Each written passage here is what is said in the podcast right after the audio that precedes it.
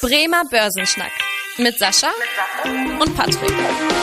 Moin und herzlich willkommen zu einer neuen Podcast-Folge. Moin Sascha. Moin, moin, hallo. Ja, wir hatten jetzt ja schon in der letzten Woche angekündigt, dass wir in dieser Woche mal über das Thema Homeoffice sprechen wollen. Und da vielleicht erstmal so kurz zu unserem Einblick. Wir sitzen ja gerade beide auch zu Hause, während wir hier die Folge aufnehmen und telefonieren miteinander. Ähm, von daher würde mich mal interessieren, was so deine Erfahrung war jetzt in den ersten Wochen und Monaten, ob du quasi das Thema Homeoffice für dich persönlich als positiv oder negativ bewerten würdest? Also am Anfang war das ein totaler Schock für mich. Also als Corona aufgekommen ist, war ich einer der ersten, der in der Sparkasse mindestens Homeoffice geschickt wurde.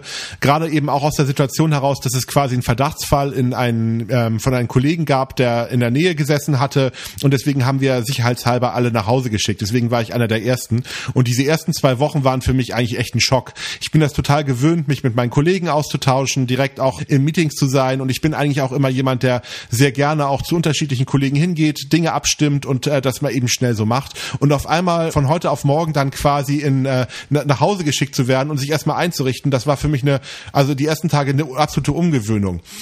Dann kam natürlich diese Situation, dass es halt immer normaler wurde und ich habe mich dann relativ schnell auch angepasst und muss einfach auch sagen, viele Dinge funktionieren im Homeoffice ganz gut und ich kann einfach nur sagen, diese Erfahrung, das war eine Lernkurve für mich, ganz klar. Ja, mir geht's da, mir geht's da ähnlich. Also ich finde auch, dass Homeoffice positive und negative Seiten hat. Was ich auch merke, dass man gerade, wenn man jetzt irgendwie intensiv in der Analyse ist oder Sachen liest oder schreibt, dann tut das mal ganz gut, auch so ein bisschen separat zu sein, weil wir ja sonst auch ein Großraumbüro haben, was mir aber auch so ein bisschen natürlich im Homeoffice immer fehlt. Was ich merke, dieser direkte Austausch mit den Kollegen, also äh, natürlich gibt es Video, Telefonkonferenzmöglichkeiten. Das finde ich ist aber eine etwas andere Art. Und was ich auch immer merke, bei mir ist es ja dieser wochenweise Wechsel, dass ich halt immer eine Woche im neuen Gebäude am Campus bin und dann wieder eine Woche im Homeoffice, dass ich merke, dass ich am Ende der Woche eigentlich immer wieder Lust habe auf diesen Wechsel also daran merkt man auch, dass ich finde eigentlich diese hybride Arbeitsweise optimal, dass man die Möglichkeit hat, für einzelne Tage mal zu Hause zu sein, aber dann auch wieder ins Büro zu gehen. Unser Thema der Woche. Der Woche. Der Woche.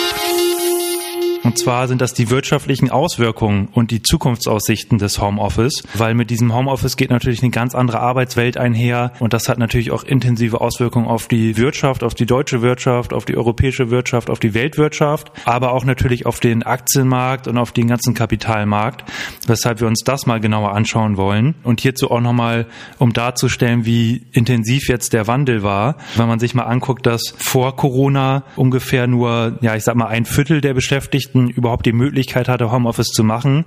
Da habe ich jetzt in einer IFO-Studie gelesen, dass äh, dank Corona, sage ich mal, ähm, über die Hälfte der Beschäftigten jetzt Zugang zu Homeoffice haben und das natürlich auch wesentlich häufiger nutzen. Und Sascha, auf welche Branchen hat das denn intensive Auswirkungen und siehst du das jetzt für die zukünftige wirtschaftliche Entwicklung eher positiv oder negativ? Also ich glaube tatsächlich, das ist eine disruptive Veränderung, die, wenn wir das konsequent so umsetzen, einige Branchen hm. massiv nach oben katapultieren wird, einige Branchen total verändern wird und bei bestimmten Branchen auch zu massiven Verlusten führen wird.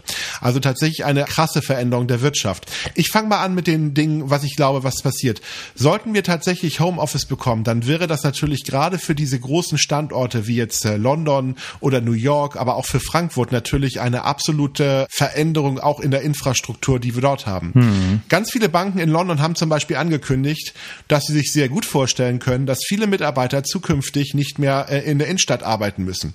Und wenn man sich mal anschaut, dass tatsächlich ja London oder auch New York unglaublich hohe Immobilienpreise hat, sowohl bei den Wohnungen als auch bei den Büroflächen, die man dort hat, dann ist das natürlich ein gewaltiges Einsparpotenzial. Hm. Wird aber auch automatisch dazu führen, wenn ganz viele Menschen jetzt tatsächlich nicht mehr unbedingt in der Innenstadt wohnen, gerade die Leute, die Familie gegründet haben und sagen, ich muss nicht unbedingt mehr in der Szene-Stadt sein, ich muss nicht mehr unbedingt die Partymeile um die Ecke haben. Ich finde es eigentlich ganz schön, ländlich zu sein. Das einzig Negative daran ist die Pendelei. Wenn diese Pendelei jetzt größtenteils wegfällt, hm. wäre das natürlich für diese Städte ein, ein ganz massiver Strukturwandel. Das würde natürlich dazu führen, dass Immobilienpreise sich massiv verändern würden, Büropreise sich massiv verändern würden und sich natürlich auch die Arbeitsrealitäten verändern würden. Gerade auch bei solchen Bereichen, wo tatsächlich Dienstleistungssektor jetzt ähm, ein Austausch einfacher möglicher ist. Mhm. Natürlich ist sowas nicht möglich im Produktionsgewerbe. Ich meine, da müssen die Mitarbeiter natürlich da sein, wo die Maschinen stehen und äh, das ist völlig klar, dass sich da relativ wenig verändern wird. Aber inzwischen wird ein Großteil unserer Wirtschaft im Dienstleistungssektor in der Form erstellt. Vom Bruttoinlandsprodukt weltweit gesehen, sodass ich mir sehr, sehr gut vorstellen kann, dass die Großstädte sich dadurch verändern. Und das ist einer der Faktoren, der negative Faktor, womit ich angefangen habe wenn das wirklich so kommt, werden die Preise für Büroimmobilien mittelfristig nach unten gehen, weil keiner wird mehr bereit sein, sich äh, diese teuren Büroflächen in London, in New York und in Frankfurt leisten zu wollen.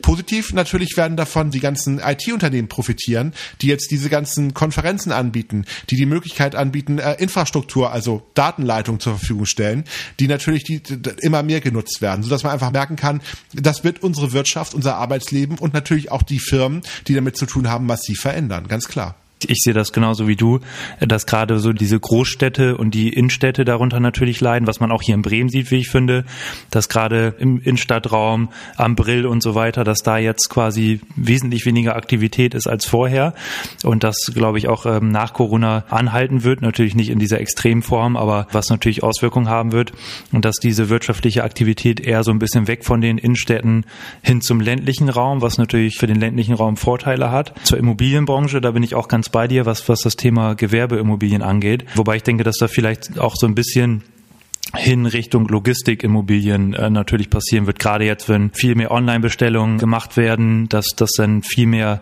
Pakete versandt werden und allgemein diese, diese Logistikbranche da ein bisschen profitiert. Der ganz wichtige Bereich, den du schon angesprochen hast, ist natürlich auch der Technologiesektor, wo man einfach auch schon gesehen hat in den letzten Wochen, auch am Kapitalmarkt, dass gerade solche Aktien von Hardware-Herstellern beispielsweise natürlich enorm profitiert haben. Ich meine, wir alle, die jetzt im Homeoffice unterwegs sind, brauchen halt Laptops, brauchen eventuell einen Bildschirm, weil man keine Lust hat, auf einem 11 oder 13 Zoll Bildschirm zu arbeiten, sondern sich halt einen größeren hinstellt. Da profitieren natürlich auch Firmen wie Logitech, Lenovo oder auch HP oder ähm, andere Anbieter von. Genauso wie da Halbleiterhersteller von profitiert haben, die jetzt mit diesen Speicherchips überhaupt es möglich machen, dass diese ganzen Geräte funktionieren oder auch die Datenzentren, wenn man jetzt zum Beispiel auch Cloud-Dienste nutzt, wenn man einfach nicht die lokalen äh, Speichermöglichkeiten nutzen möchte. Und was du auch schon angesprochen hast, ich meine, auch wir verwenden ja gerade hier GoToMeeting, sind natürlich die ganzen Video- und Telefonkonferenzen, sei es jetzt über Zoom, Microsoft Teams und Teamviewer. Branchen, die profitieren, Branchen, die darunter leiden. Was ich auch zum Beispiel denke, welche Branche da drunter leiden wird, ist natürlich auch gerade so dieser Bereich Airlines, ähm, Geschäftsreisen, weil man einfach gemerkt hat, okay, so eine Frau Merkel muss zum Beispiel nicht jetzt irgendwie für den G20-Gipfel nach, nach Argentinien fliegen, sondern sie kann das auch zu Hause machen oder oder, jetzt im, im Bundestag und sich per Videokonferenz einloggen, was natürlich auch enorme Kostenersparnisse bietet. Ich kann mir auch ganz gut vorstellen, dass zum Beispiel die Automobilindustrie darunter leiden wird, weil wenn tatsächlich das wirklich so kommen sollte und äh, wir zukünftig mehr im Homeoffice arbeiten, bin ich nicht sicher, ob die Menschen die Bereitschaft haben, sehr viel Geld für Automobile auszugeben. Natürlich wird es weiter Automobile geben und natürlich werden wir auch uns weiter Autos kaufen, keine Frage. Aber ob wir jetzt tatsächlich das teure Auto kaufen müssen oder ob wir die Bereitschaft haben oder sagen, ach, ich feiere gar nicht mehr so viel, ich muss nicht mehr jeden Tag äh, zwei Stunden pendeln. Mhm. Ich bin auch bereit, auf Komfort zu verzichten und ich pack, verlagere das eher jetzt zum Beispiel in äh, mein Haus, wo ich mich häufiger aufhalte oder in meine Wohnung und mache mir das da dann schöner. Ich kann mir gut vorstellen, dass das sicherlich auch nochmal ein Faktor sein wird, wo dann in der Form was passieren wird. Und auch die Luftfahrtbranche, das hattest du ja auch schon gesagt, die Geschäftsreisen sind ja einer der wichtigsten Faktoren für die ganze Luftfahrtsbranche. Und deswegen bin ich auch mittelfristig nicht so optimistisch.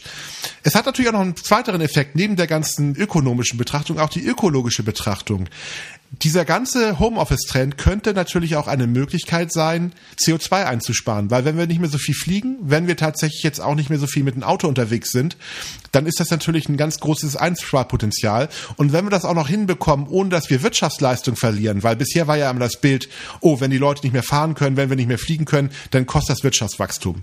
Wenn wir aber sagen, wir kriegen das genauso gut hin, vielleicht sogar effizienter über eine Videotelefonie und müssen vielleicht nur jede zweite Geschäftsreise machen und können da 50 Prozent einsparen, dann hat man ja auch CO2 gespart. Deswegen, das könnte auch nochmal ein positiver Effekt sein von dieser ganzen Homeoffice-Diskussion, die wir ja momentan haben. Dafür habe ich eine ganz interessante PwC-Studie gefunden für Großbritannien, wo auch äh, jeder zweite Erwerbstätige im April im Homeoffice unterwegs war. Da hat PwC äh, quasi einen Schaden, einen wirtschaftlichen Schaden von 16,7 Milliarden Euro für Großbritannien errechnet in einer Studie, wobei das natürlich eher theoretische Werte sind, weil einfach auch gesagt wurde, dass gerade äh, in diesen Großstädten im Bürojob viele Wirtschaft Wertschöpfungsketten damit einhergehen, sei es jetzt die Gastronomie, Einzelhandel oder auch Reinigungsunternehmen, ähm, die alle halt davon profitieren, dass man im Büro ist und nicht im Homeoffice, äh, dass dadurch quasi auch äh, Jobverluste drohen, wobei da natürlich auch gerade dieser gegenteilige Effekt, den wir gerade beschrieben haben in dieser Studie, eventuell nicht so gut zur Geltung kommt. Von daher auch Vor- und Nachteile. Pro und Contra in 44 Sekunden.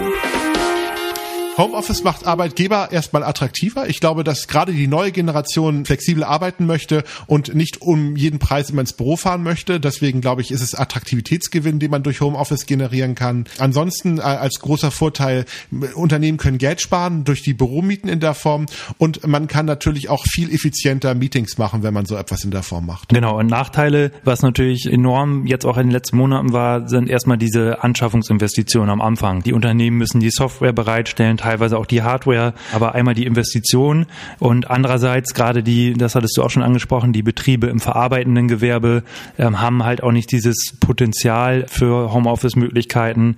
Das heißt, da könnte die Attraktivität natürlich auch nochmal so ein bisschen leiden. Wobei ich persönlich der Meinung bin, dass da für die Unternehmen, die Homeoffice anbieten, sage ich mal, der wirtschaftliche Vorteil auch äh, überwiegt. Äh, wie ist da deine Meinung? Es gibt ja immer dieses wunderbare Argument, dass die Leute, ähm, wenn sie im Homeoffice sind, tatsächlich nicht so richtig produktiv sind und sich eher in den Garten setzen und gegebenenfalls sich nicht um die Arbeit kümmern. Ich glaube tatsächlich, die Studien, die wir haben, sind so ein bisschen, ich sag mal, getrennt. Es gibt Studien, die zeigen, dass Homeofficer produktiver sind. Es gibt Studien, die zeigen, dass es weniger produktiv ist. Ich glaube aber tatsächlich, dass diese Aussage im Homeoffice äh, wird nicht gearbeitet, dass die definitiv wieder als widerlegt gilt. Ich glaube, dass die meisten Menschen intrinsisch schon motiviert sind und Spaß daran haben zu arbeiten und das auch zu Hause tun auf eine gewisse Art und Weise. Und ich sag mal, der ein oder andere Kollege, der das vielleicht nicht tut, ich gehe davon aus, der würde das am Büro auch nicht machen und die Chefs würden es da auch nicht merken von der Betrachtung her. Was ich auch ein enormes Potenzial sehe, ist halt auch höhere Flexibilität, höhere Zufriedenheit, bessere Work-Life-Balance in dem Bereich. Im ersten Moment, was ich gemerkt habe, verschwimmt natürlich so ein bisschen dieser Übergang zwischen Arbeitszeit und, und Freizeit. Aber ich glaube, dass gerade durch diese hybride Form äh, dazu führen kann, dass man auch produktiver wird, was du schon angesprochen hast. Allein dadurch, dass man viel Zeit für die Wege spart, viel, viele Kosten spart, sei es jetzt zum Beispiel durch ein Bahnticket oder auch Sprit oder Parkkosten mitten in der Innenstadt. Also ich glaube, da gehen auch mehr positive Vorteile mit einher. Und ähm, da auch nochmal eine Studie von der Krankenkasse DAK, die ich gelesen hatte, dass die Homeofficer, die jetzt äh, aktuell auch zu Hause arbeiten, da wollen rund 77 Prozent der Beschäftigten auch diese Homeoffice-Möglichkeit in Zukunft beibehalten, äh, was natürlich auch nochmal zeigt, dass auch die Leute, die zu Hause arbeiten, da eigentlich ganz zufrieden mit sind. Ich glaube, was nur ganz wichtig ist, vielleicht nochmal für, für, für euch alle, die hier zuhört. Ich glaube, Homeoffice wird ein Trend sein, der nicht unumkehrbar ist. Mhm. Ich glaube, wir müssen tatsächlich auch das wirtschaftlich berücksichtigen und all diejenigen, die sich mit den Aktienmärkten beschäftigen, sollten das auch bei ihren Investitionen berücksichtigen und sollten vielleicht die Frage stellen, bevor ich mir jetzt eine Aktie kaufe, die jetzt gegebenenfalls im Gewerbeimmobiliensektor tätig ist, würde ich zumindest mal hinterfragen, ob die Gewinne noch so weiter sprudeln werden, wenn in Zukunft sich der Trend umkehrt und die Immobilienpreise vielleicht unter Druck kommen könnten und vielleicht den einen oder anderen Technologietitel, der ja vielleicht etwas spekulativer wirkt, nochmal beimischen. Ich glaube, das ist nicht nur der Trend Homeoffice, aber ich glaube, der Trend Homeoffice wird eine große Auswirkung auch auf die Börsen haben. Genau, und das ist auch genau die, diese Fragestellung, die du schon in den Raum geworfen hast. Wie geht das Geschäftsmodell weiter durch solche Trends? Genau, das sind ja auch die Fragestellungen, mit denen wir uns ja auch täglich beschäftigen im Portfolio-Management, wo man sich einfach anguckt, was für Auswirkungen haben jetzt diese Trends, die eigentlich unumkehrbar sind, wie du, wie du es auch schon gesagt hast, auf das Geschäftsmodell der einzelnen Unternehmen. Deswegen auch ein total spannender Bereich, was das Thema Homeoffice für Auswirkungen hat. Auf ein Wort. Dieser Vorschlag kam nämlich von der Marie. An dieser Stelle vielen Dank. Der Wunsch, dass wir mal das Thema Homeoffice beleuchten. Und ansonsten, wenn es weitere äh, Fragen, Themenwünsche oder auch irgendwie Meinung geht, was uns natürlich auch interessiert, was, was haltet ihr von Homeoffice, dann auch nochmal gerne eine Mail an podcast.sparkasse-bremen.de. Da freuen wir uns drüber über jede Nachricht. Ja, ansonsten, Sascha, hat mir wieder total Spaß gemacht und äh, ich freue mich auf weitere Folgen mit dir. Ja, bis zum nächsten Mal. Vielen Dank fürs Interesse. Das war der Bremer Börsenschnack, Podcast mit Sascha und Patrick. Noch ein kurzer Hinweis und an dieser Stelle liebe Grüße aus der Rechtsabteilung. Die gesprochenen Inhalte bilden die persönliche Meinung der handelnden Person, also in den meisten Fällen von Sascha und mir wieder. Sie stellen also keine Handlungsempfehlung zum Erwerb oder zur Veräußerung der genannten Wertpapiere oder anderer Finanzinstrumente der genannten Emittenten dar. Bei Fragen wende dich gerne an deinen Berater.